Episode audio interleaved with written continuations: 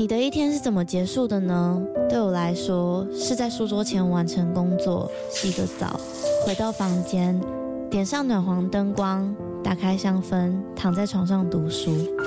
这时候有个可以稳定支撑身体的床垫真的很重要。德国 Emma Hybrid 独立筒床垫陪伴了我好几个夜晚，习惯侧睡的我起床也不再感觉到腰酸背痛。而且还有一点很重要的是，在换了床垫之后，我们家的狗狗半夜在旁边动来动去，我也都没有被吵醒过。德国 Emma 是欧洲销量第一、获得超过七十五项国际奖项的床垫品牌。现在他们在官网有母亲节的优惠，还可以使用我的折扣码 Lily 八八八再打九折。那如果你买了不喜欢怎么办？放心，他们有提供十年保固、一百天的免费试睡服务。大家好好睡吧，晚安。Hello，欢迎收听《他说犯罪》，我是 Lily。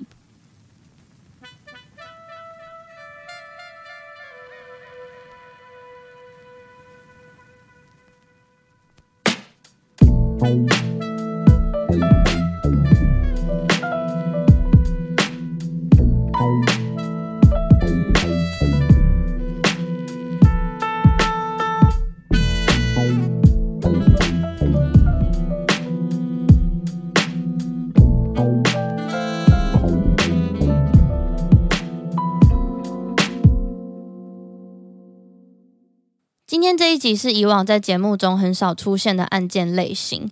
那新的一季，其实我有给自己一些挑战，一个是希望自己能够更坚定地分享我在意的议题，另外一个就是想要探索更多元的主题，持续挑战自己的任何可能性。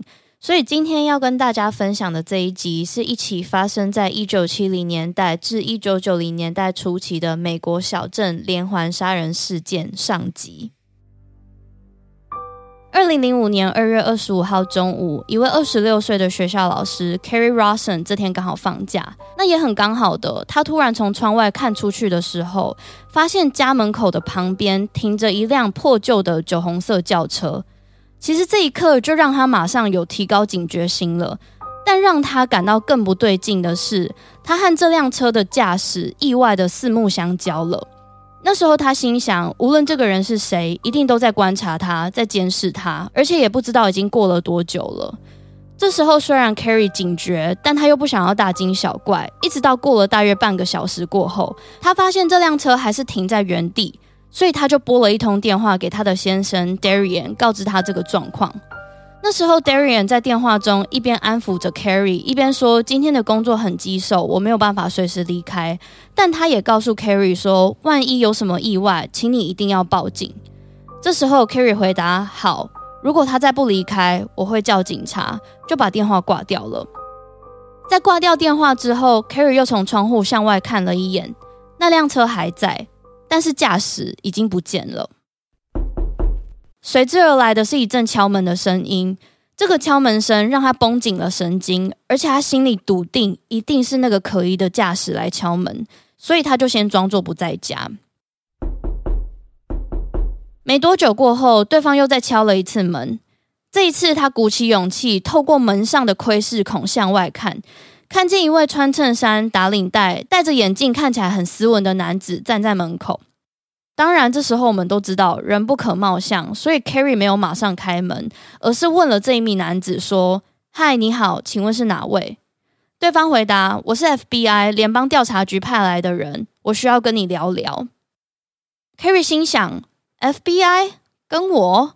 他怎么想都想不到自己会跟 FBI 有什么关系，所以他回问：“嗯、是跟什么有关？”对方没有回答他，而是说。我们需要你的帮忙，请问能够让我进去吗？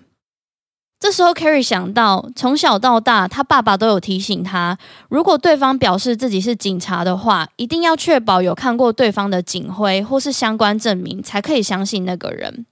这时候，虽然 Carrie 还是觉得比起 FBI 探员，外面那个人更像是来查水的，但是他还真的有因为对方说自己是探员而放下了一点提防心。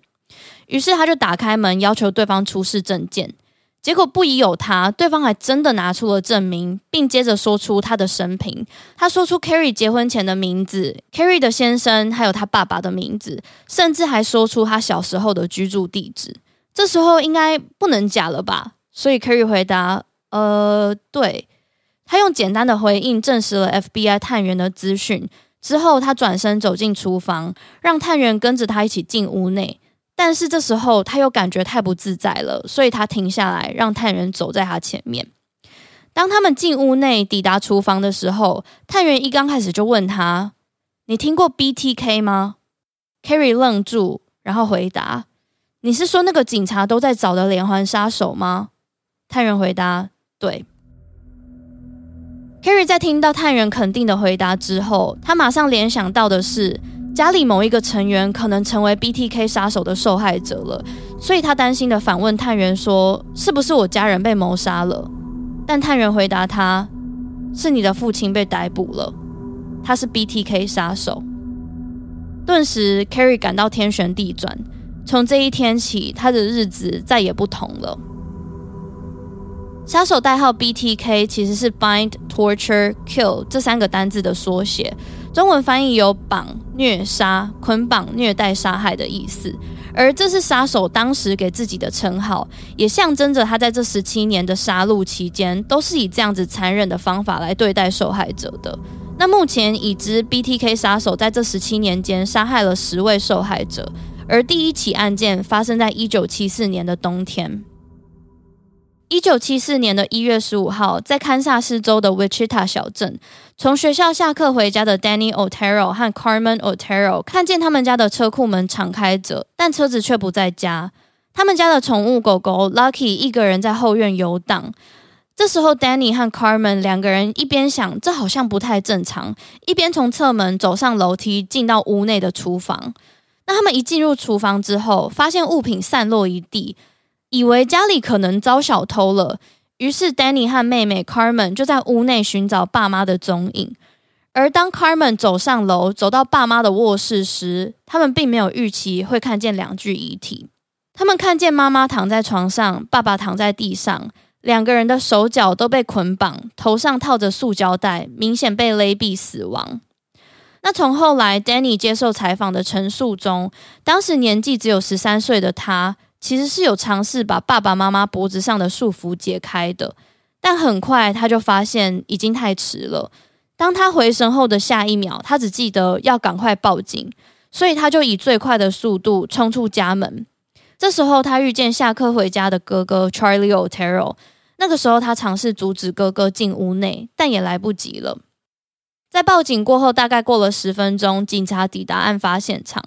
当时警方除了确认这一家的爸爸 Joseph 和妈妈 Julie 曾是在卧室以外，他们最终也在另外一间房间里面发现家中年纪最轻的儿子 Joey。那 Joey 的手脚也被捆绑，也明显是被勒毙的。除此之外，他们也在地下室发现了十一岁的 Josie。那当警方发现他的时候，他也是被勒毙的，但是和这个屋内的其他死者不同。他是被以吊挂的方法，被以手段极其残忍的刻意将受害者与地面产生一小段距离垂吊而死。那 Josie 有一部分的衣服是被脱去的，但他没有明显被侵犯的迹象。不过警方当时是有在他的衣服上以及腿部发现精液。那当然，这样子残忍的手法对警方来说，只有缜密的侦查以及赶紧破案的压力。这时候，他们一方面想要厘清凶手是谁，也要将案发现场能够采集到的所有证据保存到最好。起先，警方其实对这件案件的细节非常保留，他们向外其实也都只有跟大众提到受害者是如何死亡的，案发的时间大概是几点，现场有什么异状，以及有什么东西疑似是被偷走的等等。那那时候我在查资料的时候，我其实有查到，发现家人遗体的 Charlie 在多年过后有接受媒体的采访。他那时候是这样子跟媒体说的：“他说，我从后门进入厨房，看见屋内凌乱的状况，想着那根本不是我母亲平常会做的事。他是一个非常整洁的人，我从来没有看过我们家里的厨房像那样子，所以我大喊：有人在家吗？”后来没有人回应，我是在屋内的卧室发现父亲被捆绑着。当时他的眼睛鼓了起来，舌头就像快要被咬掉的样子。我妈妈躺在床上，她甚至看起来一点都不像我妈妈。当时我看着爸爸，我能够闻到房间里面那个死亡和恐惧的味道。那其实，在案发不久之前，Otero 一家才刚搬到 Wichita 小镇。家庭中的父亲呢，也是这一起案件中的死者之一。他是三十八岁的 Joseph Otero，他是空军中尉退士。那他也曾经拿过金手套拳击奖。他是家庭中最主要的收入来源，也是在决定从军中退役过后，要持续投入自己的专长，才搬到 Wichita 小镇一间民营的机场工作。那家里的母亲呢，也是这一起案件中的死者之一。她是三十三岁的 Julie Otero，她是一位全职家庭主妇，拥有柔道的训练经验，也是一位虔诚的教徒。那他们两位都是来自波多黎各的移民，而且是儿时的玩伴，从小一起长大，最后决定交往，一起移民到美国结婚，然后生下五个小孩。在 Otero 一家命案发生了大约三个月过后，一九七四年四月四号，正在就读大学二十一岁的 Catherine Bright 和弟弟 Kevin Bright 一起回到家。他们一进家门就撞见一个戴着毛帽、手套，而且手中还握着一把枪的男子坐在屋内。这名男子一开口就对着他们说：“我正在被通缉，我什么都不要，就只要你们的车。”接着他就起身攻击刚返家的两个人。男子先是拿枪指着 Kevin，强迫他在一间房间里把姐姐的手脚捆绑，之后趁机想要用工具将 Kevin 勒毙。于是 Kevin 就跟这一名闯入屋内的男子扭打了起来。就在扭打的过程中，男子成功将 Kevin 的手脚捆绑住。但是当他正要将 Kevin 勒毙的时候，Kevin 将身上的束缚挣脱，然后跳在男子身上，又进入了一次扭打。于是，这一名男子就在着急的状况之下，拿着手上的枪对着 Kevin 的脸开了一枪。当下，他看见大量的鲜血从 Kevin 的脸上流出，就推测他应该很快就会死亡了。于是，他就留着 Kevin 一个人躺在地上，决定走向位于另外一间房间的 Catherine。那和弟弟一样，男子在和 Catherine 扭打的过程中，想要将他的四肢捆绑，并且计划用绳子将他勒毙。但是 Catherine 也跟弟弟一模一样，他用了最大的力气抵抗，他也不断的挣脱身上的束缚。那就在双方僵持不下的这个状况之中，这名陌生男子听见了另外一间房间传来的一个小小的声音，他想这应该是 Kevin，所以他担心这样会让自己处于弱势，所以他就回到了另外一间房间，对 Kevin 再开一枪，然后再回到 Catherine 所在的那一间房间。最后，他意识到 Catherine 实在是太会挣扎了。他也意识到自己无法将用力抵抗的 Catherine 勒毙，无法执行他心中期待的 bind, torture, kill 捆绑、虐待、杀害计划之后，男子拿着小刀刺向 Catherine 的躯干，一直到他无法抵抗。那奇迹似的是，被开了两枪的 Kevin 活了下来。他当时马上跑到了街上求救。那之后，他也很快的就被送医了。那在 Kevin 进了手术室之前，他其实有向警方陈述这一名男子的长相。他告诉警方，这一名男子大约是二十五到三十岁左右，体型中等，留有胡子。而 Catherine 则是在送医急救的五个小时之后就过世了。所以这两起短时间发生在堪萨斯州 Wichita 小镇的谋杀事件，不仅让居民提心吊胆，每天都在提防住家附近的陌生人，以及确保自己的门窗是否有关紧以外，警方这时候虽然也不敢确定两起事件为同一人犯案，但他们也马不停蹄的想要以最快的时间来掌握案件的凶手。于是，在 Otero 一家谋杀案发生的大约三个月过后，也就是 Catherine Bright 遇害的那个时间点附近，警方宣布他们逮捕了三位疑似为 Otero 一家谋杀案的嫌疑犯。但是在同一年，一九七四年十月二十二号，当地报社接到了一通成年人打来的电话，这个人在电话中告知报社员工，他写了一封信。他也在电话里面提到，他把信藏在当地公共图书馆的一本应用工程书里。那这封信呢，至今没有被完全公开，但是已知信中详细记载着 Otero 一家被杀害的细节以及他的犯案动机。这边我在查资料的过程中，我有查到一些片段内容可以跟你们分享。信封写着：“我写这封信是为了纳税人和你们的时间。被你们拘留的那三个家伙，只是想要透过讨论 Otero 案件来得到大量的关注。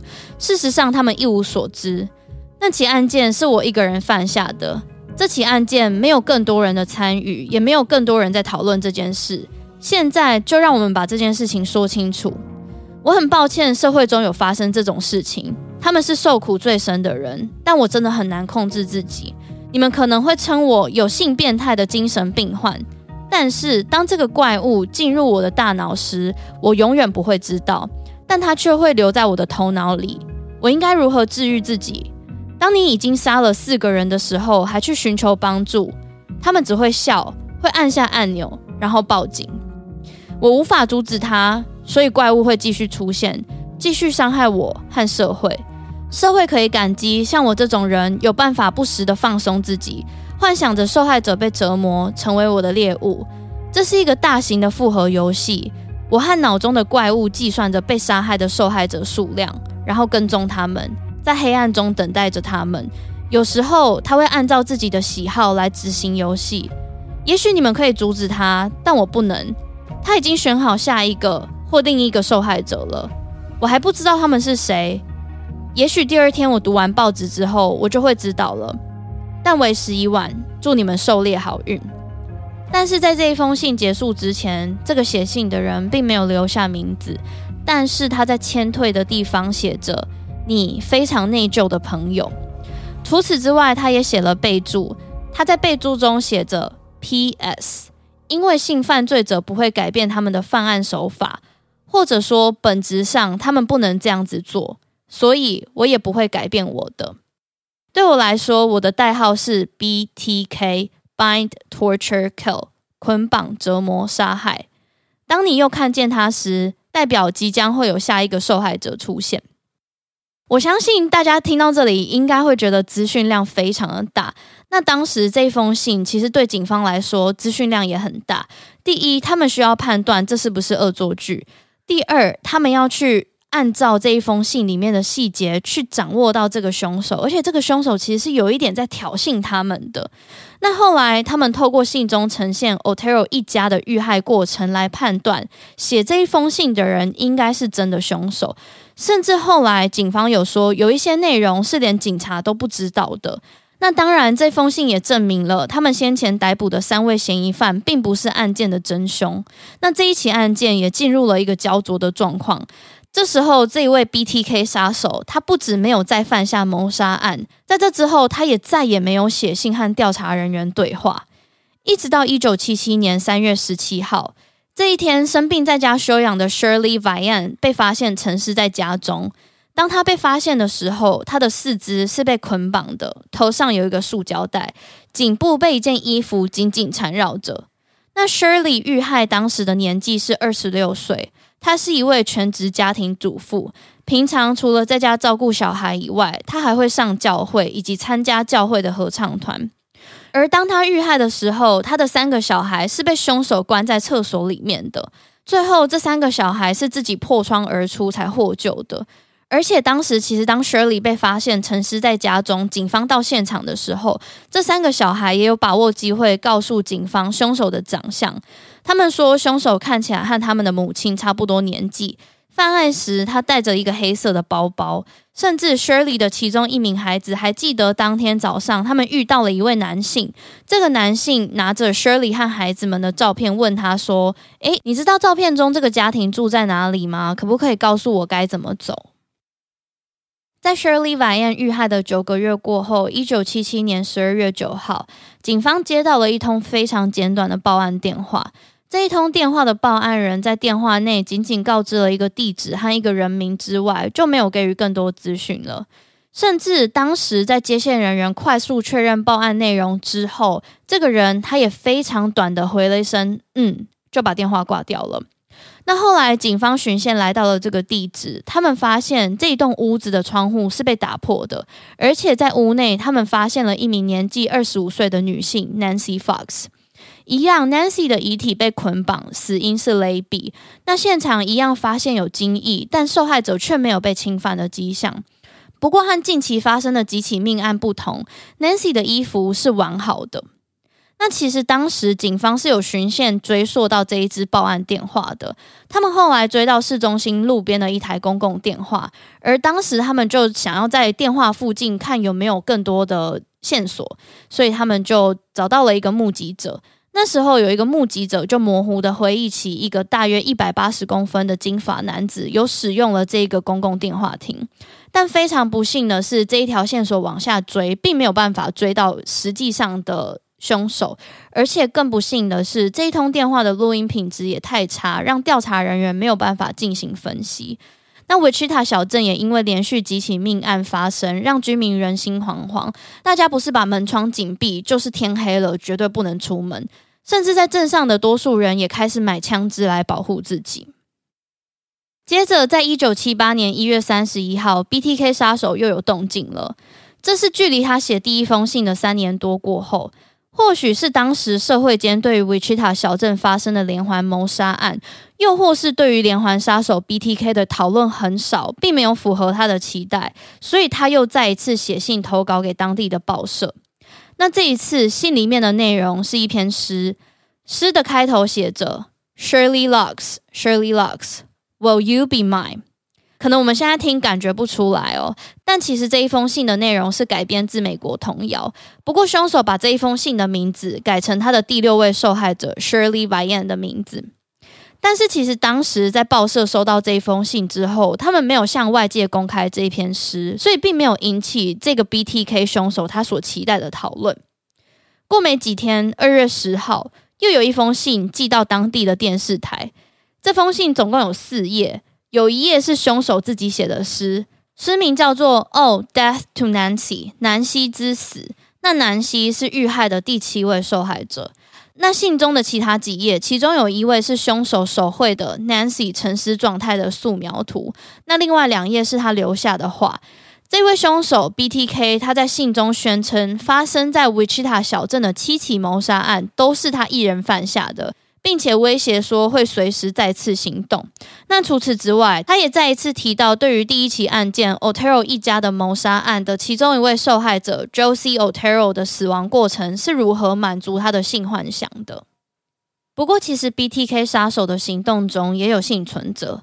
在一九七九年四月二十八号，六十三岁的 Anna Williams 这天外出和朋友一起跳完社交舞之后，照理来说，按照原本的行程应该要回家的她，突然灵机一动，在这一天打算顺路开车去找她的女儿。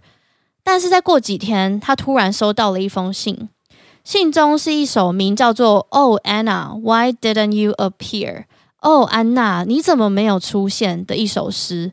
那在伴随着这封信中，还有一些安娜的随身物品。这天，因为安娜没有在平常固定的时间回家，所以逃过了一劫，让破门而入的 BTK 等不到她回家，所以只好离开。但是 BTK 还是随身了拿走她的私人物品，写了一封信，放在她的家门。那其实，在距离第一起案件 Otero 一家的谋杀案发生大约十年过后，有新的专门研究 BTK 的调查团队重新被指派来调查这一起案件。这时候，其实整起的 BTK 相关案件已经进入了一个焦灼、进入一个悬案的状态。那这一个专门的调查团队就聘请了人才来调查这一个案件。像是有 DNA 分析专家，或是犯罪心理学分析师。这时候，这一群专家在一起讨论的案件中，他们就对 BTK 有了初步的了解。他们掌握到 BTK 有很高的几率是白人，是 Wichita 小镇当地的大学生，他年纪可能大约接近三十岁。那也透过信中他常用警察的惯用语来推测，他要不是已经是警察，就是想要成为警察，或是正在成为警察的路上。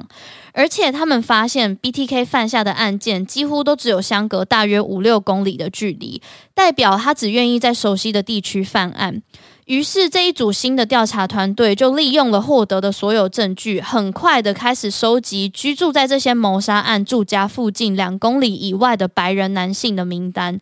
此外，他们也调出了1974年到1979年就读于当地大学的白人男学生名单，甚至也去调查了那一本被 BTK 写下第一封信夹在里面的那一本应用工程书的出借名单。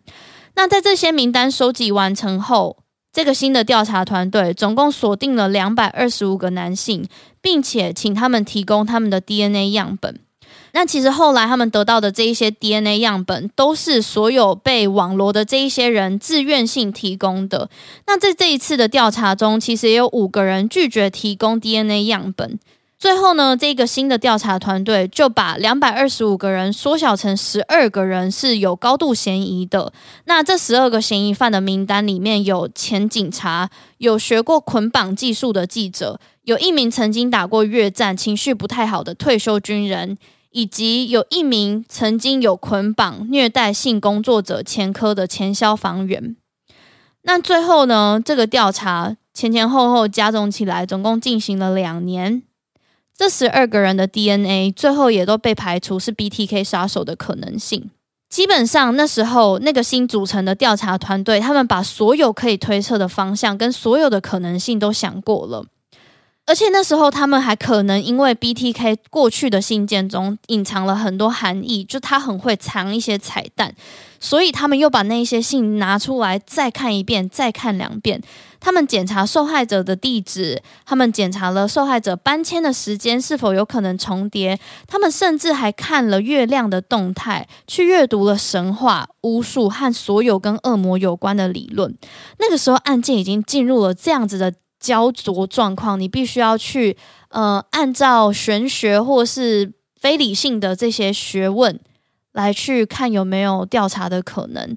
但很不幸的，这个新的调查团队还是没有办法掌握 BTK 杀手到底是谁。那在警方非常积极调查的同时，这时候 BTK 杀手似乎就销声匿迹了。他再也没有寄信给报社、给电视台，或是给警察。他再也没有尝试想要跟外界对话。当时其实警察非常摸不着头绪，他们认为他应该是搬离开维奇塔小镇，又或是被逮捕入狱了，甚至也有可能死掉了。因为以团队内的专家来分析，这样子个性的杀手一定会一直有行动，一直到他被逮捕。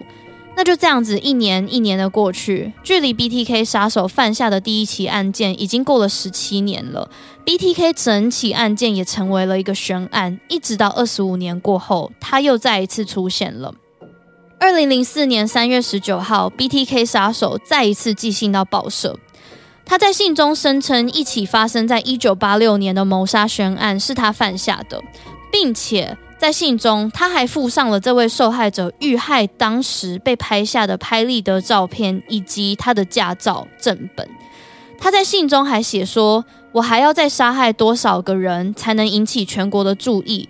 已经有七个人死掉了，而且还只会在更多。还是你们要不要帮我取个名字？我可以叫做 BTK 扼杀者，叫做 Vichita 小镇杀手，叫做 Vichita 小镇刽子手，绞杀幻影。”还是窒息者。从这一封信里面可以看出，BTK 杀手非常积极的想要得到关注。那到底是什么原因让他再一次出现呢？假设他躲了这十几年都没有被发现，也没有让任何人起一点疑心，那他大可可以继续低调过生活就好，何必再一次出声音被发现呢？其中其实有几个关键的原因。首先，最大的原因是因为他认为大众对他有误解。他认为他需要为自己澄清一些大众的谣言，还有关于他的谬误。那第一个是关于他信中所说的那一位受害者，这一位受害者叫做 Vicky Wiggerly，他是在一九八六年九月十六号遇害的。那等于说，当警察成立调查团队，很努力的在收集名单、采集 DNA 样本的时候，其实 BTK 杀手还有持续的在犯案。只是警方没有把这一起案件和 BTK 杀手的案件连在一起而已。在一九八六年九月十六号，Vicky Wegerle 的先生回家过后，他发现躺在卧室奄奄一息的太太。他太太的脖子被丝袜紧紧的缠绕着，虽然还有微弱的呼吸，但是最后在急救人员到现场前，他就已经死亡了。Vicky 遇害时年纪二十八岁。那根据家人朋友形容，他几乎是一个没有脾气的人。他是一个很好的母亲，也是一位非常虔诚的教徒。他平常固定会去两间教会，一间是他认为比较接近他信仰的教会，另外一间是他为了建立人际关系的社区教会。那他擅长弹钢琴，也常常去教会当志工。那其实，在这一起案件中，警方是有掌握到一些证据的。当时他们有从 Vicky 的指甲沟层采取到凶手的 DNA。那据说让 BTK 再一次出现的其中一个原因，是因为 Vicky 的丈夫 Bill。那时候，Vicky 的丈夫 Bill 在他遇害过后，曾经被认为是犯罪嫌疑人。那其实这对 BTK 杀手来说是一件很不能忍受的事情，因为对他这种高度自恋的连环杀手来说，只有一句话：“我的荣耀归功于我。”所以，当大家误会他犯下的案件的受害者的凶手是别人的话，哇，这对他来说其实很严重，是不可忍受的。那其实这已经是一九八六年的事情了，距离他再一次出现，二零零二年，其实也过了几年。当然，在他消失又再出现的这中间，也有一些非事实的舆论。毕竟，BTK 杀手在 Wichita 小镇的杀戮行动长达了几十年嘛，受害者也不少，所以很多人在讨论他。那在二零零四年的时候，距离 BTK 杀手犯下的第一起案件 Otero 一家谋杀案的三十年过后，第一本关于 BTK 杀手的书出版了。当时，同时有不少新闻媒体正在做 BTK 的三十周年专题。当然，也有报道在分析 BTK 杀手在这二十几年之间的成绩到底有什么可能性？他是入狱了吗？还是搬离开 Wichita 小镇？还是他被逮捕了呢？那当然，这一些推测跟讨论对 BTK 杀手来说也是刺激。这些节目在讨论的内容就好像是在挑衅他的能力，在拷问他为什么这几年之间没有犯案。其实刚刚提到的那一起发生在一九八六年的 Vicky Vigerly 的案件，在 BTK 杀手写信前，单纯只是一个凶杀未解悬案，只是她的丈夫可能有嫌疑而已。是后来 BTK 再一次写信，在信中附上绝对只有凶手才会有的照片的时候，警方才知道原来 Vicky Wegerle 也是 BTK 连环杀手的受害者之一。而且，其实当时 BTK 在这一封信中也有附上一个回信地址。那时候警方一看，这个回信地址是一个废弃住宅，而收件人叫做 Bill Thomas Kilman。大家听到这里可能没有办法直接联想，但是如果都只取这个单字的第一个英文字母的话，就是 BTK Bill Thomas Kilman。那当时在二零零四年第一案发生的三十年过后。BTK 杀手再一次寄信到报社，承认杀害了 Vicky Wegerle 的时候，其中一位受害者 Nancy Fox 的女儿在当时就有公开表示说：“我不知道为什么 BTK 杀手要这样子做，但我希望他以这种方式重新出现，即将会是一个致命的错误。”在两个月过后，二零零四年五月，电视台又收到了另外一封信，这封信有三页。第一页叫做 The BTK Story，是 BTK 杀手在一个叫做 Crime Library 的网站上，针对讨论他这个人的形象摘录出来的内容。其实 Crime Library 这个网站是当时所有公开资讯中唯一能查到关于 BTK 杀手的案件内容，是由几个专家一起撰写出来的。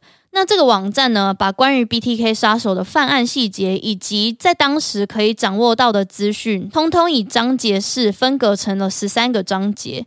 所以呢，BTK 杀手就在这封信里面擅自把网站上编列的章节的资讯改成了他自己想要的方向。等于说，他很显然的是有在关注网络上、电视上大家是怎么讨论他的。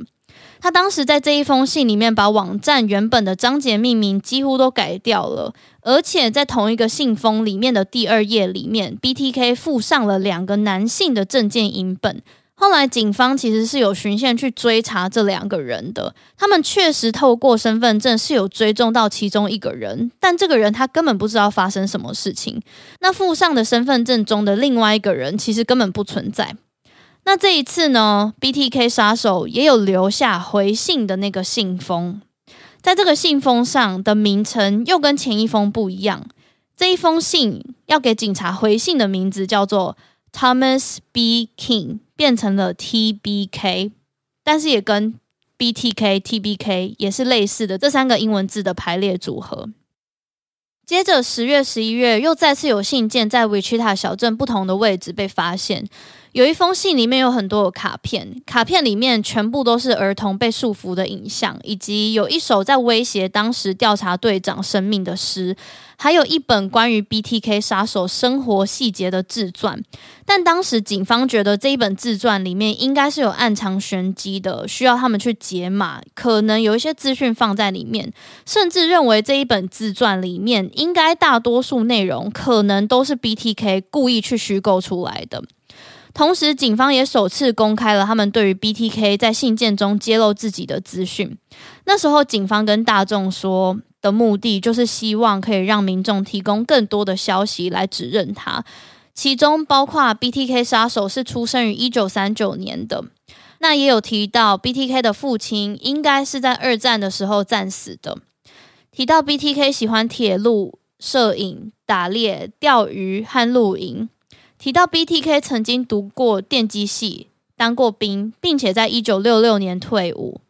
那 BTK 也有在信中提到，他的工作是在修印表机，以及他有招揽性工作者的习惯。其实到这里，这整起案件也过了三十多年。这时候调查团队的策略就是保持和他对话的这一条连结，所以调查团都会给予他适当的回复。有一点像是刻意的去引他上钩，但是也不要放长线钓大鱼的感觉。接着，整起案件再一次有进展，就是在同一年的十二月中旬，有一位民众在公园里面发现了一个被一条条橡皮筋缠绕着的包裹。当时，这个民众他想也没多想，就把包裹带回家了。在回家之后，他把包裹打开，才看到里面的内容物。看到之后，他就决定要通报警方。他说：“这个包裹里面有 BTK 杀手其中一位受害者 Nancy Fox 的驾照。除此之外，BTK 杀手还寄了跟几个月前寄出的那个根据网站上面编排的章节一样的内容，只是这一次他把 Crime Library 这个网站里面的文字修正成自己的文法。”另外，他刻意把这个网站的第一章、第二章、第八章的章节编排名字留白，刻意把内文变成空白的。后来，警方解码推测，BTK 刻意把这三章的章节留空白的意思，应该是 Nancy 遇害的日期——一九七七年十二月八号。细思极恐。那后来，在公园的包裹被发现的七个月后，二零零五年的一月。有一位把车停在美国家庭用品量贩店 Home Depot 的民众，发现自己的卡车后车厢被放了一个骨片盒子。那他当下连看都没看，就把这个盒子丢进垃圾桶了。是后来 BTK 杀手再传一封信给警方，问他们有没有收到这个骨片盒子，才又被捡了回来。于是警方就看了一下这个停车场的监视器，在整个案情上才有重大的突破。警方发现，这是一辆黑色的吉普车驾驶把这个骨片放在别人卡车的后车厢里。那其实后来陆陆续续，警方也有在维奇塔小镇的各处发现不同的骨片盒，有一些骨片的盒子里面装着模拟受害者手脚被捆绑住的洋娃娃，有些则是疑似受害人的珠宝。那到这里，我想大家应该很了解 BTK 杀手的逻辑了。他是利用一个聪明挑衅的对话，时不时寄出他在犯案时偷来的受害者物品，在跟警方沟通的。那后来在 BTK 的一封信中，因为他们的对话频率越来越频繁嘛，警方也是聪明的，他就是保持着一个温热的嗯连接，但我也不让你彼此太过清晰，你们懂那种感觉吗？所以后来，BTK 就在一封信里面问警方说：“如果我寄一个三点五磁片给你们，你们会追踪到我吗？”这时候，警方灵机一动，就决定跟他开启对话。但是，警方也没有直接跟他说话。警方在当地报社上面刊登了一则广告，在广告中，他们跟 BTK 杀手保证说，使用磁片储存资料并不会留下资料，用起来很安全，要他放心。后来在二月十六号 BTK 杀手就向电视台寄送了一张三点五紫色的磁片，以及更多珠宝和关于其他连环杀手的书籍。结果警方就拿了这一张磁片要去做调查，他们就在磁片中发现了两个关键字，其中一个关键字是基督路德教会，另外一个关键字是英文名字 Dennis。结果他们就把这两个关键字放进 Google 之后，发现。这一间基督路的教会的主席，他的名字叫做 Dennis Rader。